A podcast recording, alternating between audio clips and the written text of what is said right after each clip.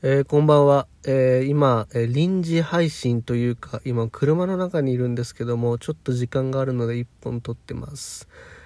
えーと、今日はですね、午前中に埼玉県に行ってレッスンをしてから、今日夜リハーサルなんですね。夜ですね、東京の、えーと、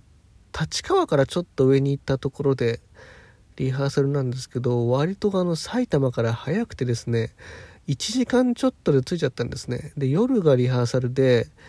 2時ぐらいにもうあの、こっち着いちゃったんですよね。それで、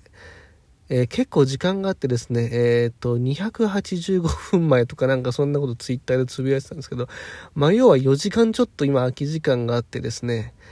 えっ、ー、と、事務所、えー、事務所というのはサイゼリアです。あの、どこかの事務所に所属してるわけではなくて、あの、サイゼリアというあの、美味しいイタリアンと Wi-Fi のお店があってですね、あそこに行くとね、すごい集中できるんですよね。Wi-Fi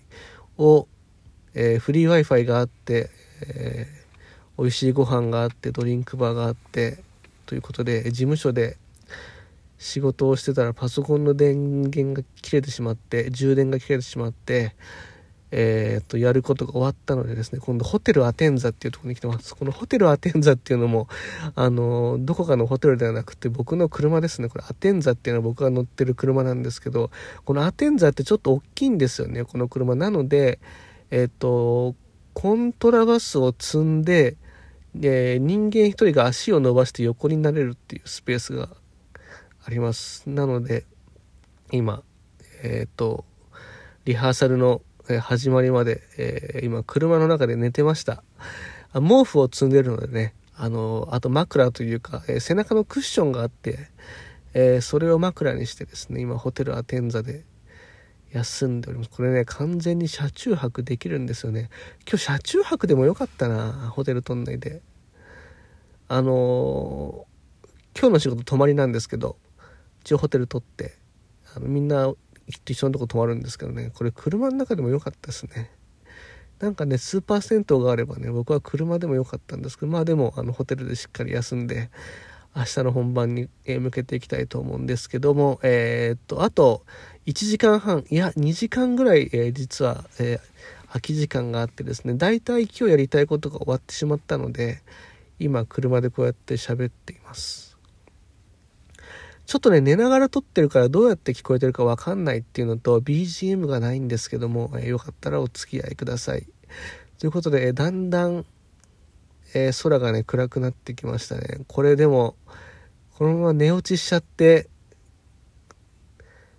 寝落ちしちゃってやばいことにはならないようにもちゃんと今起きてるんですけどね。この後、そうですね、ちょっと一杯コーヒーを飲んで、えー、リハーサル会場、もう部屋が開くとホールなんで、ホールが開くと同時にもう行ってですね、音出してようかなと思うんですけども、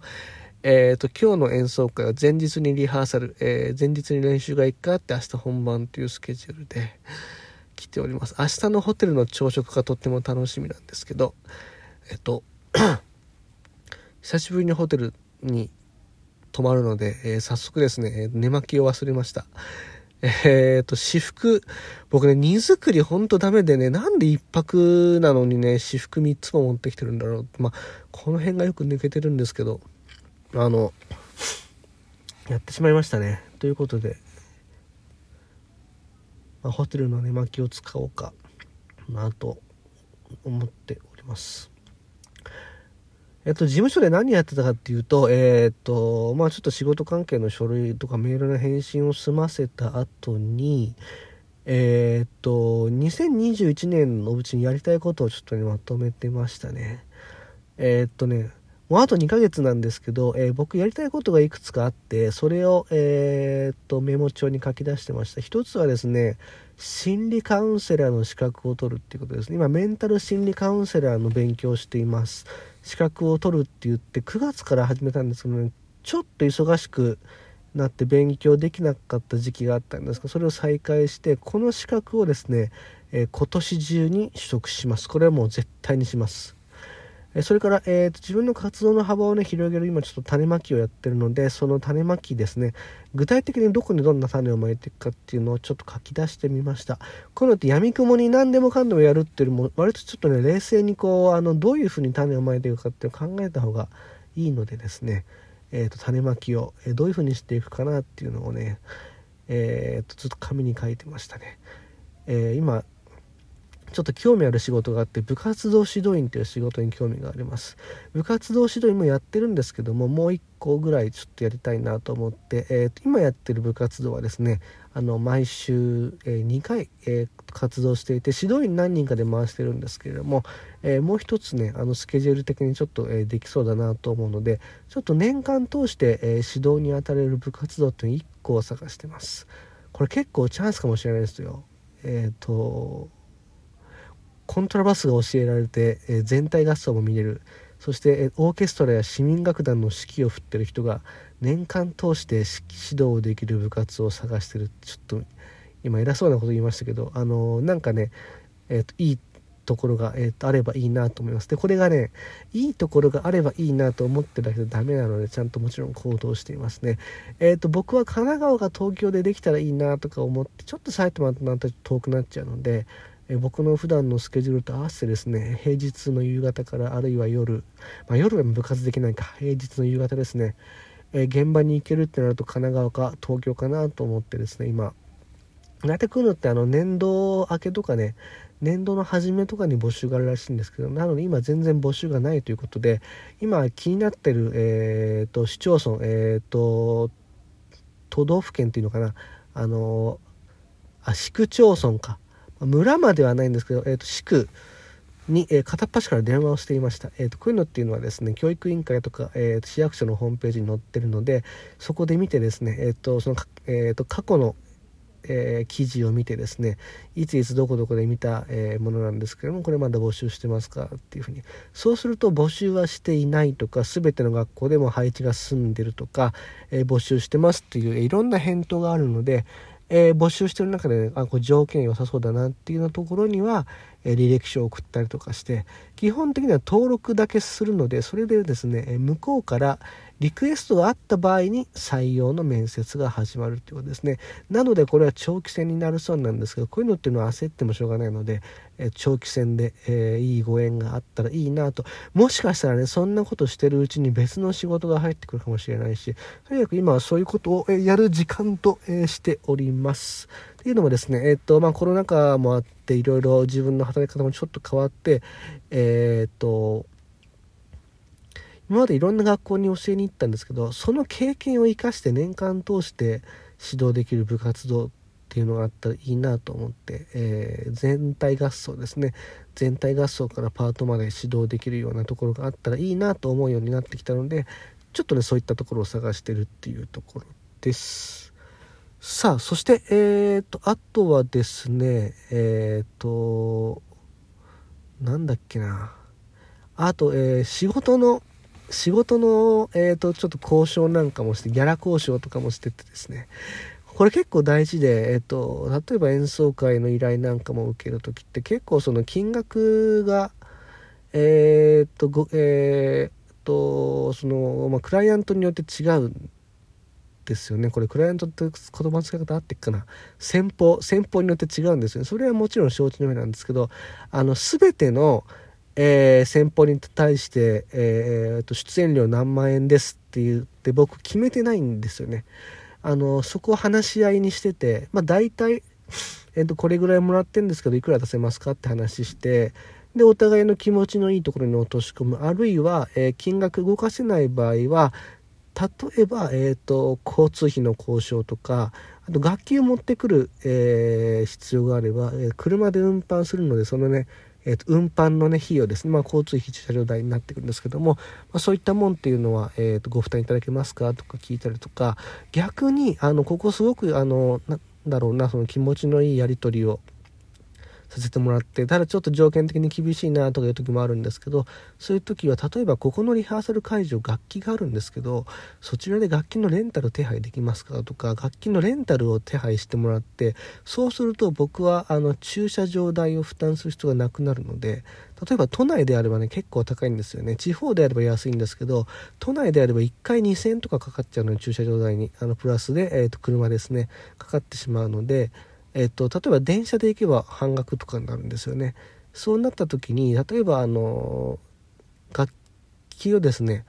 えー、ホールとかで楽器を借りれるところがあるんですねコントラバスはそういったところであのここの練習会場楽器があるんですけれどもあのもしあの可能であればそちらで楽器の手配お願いできますかとか言って、えー、交渉してみるとかなんかえっ、とちょっとこの金額では受けれませんってズバって断ってしまうよりも、あ、でもこれやりたいなと思ったら、そういったところの交渉なんかもするようにしてます。なので、えっ、と、これは人によって考え方が分かれるとか、レッスンもそうですね、部活動のレッスンも。一応僕は今、え1万円ぐらいもらってるんですけど、まあ、プラス交通費、えもらったりするんですけれども学校によってその、え支払える金額違うあとレッスンの回数も違うので、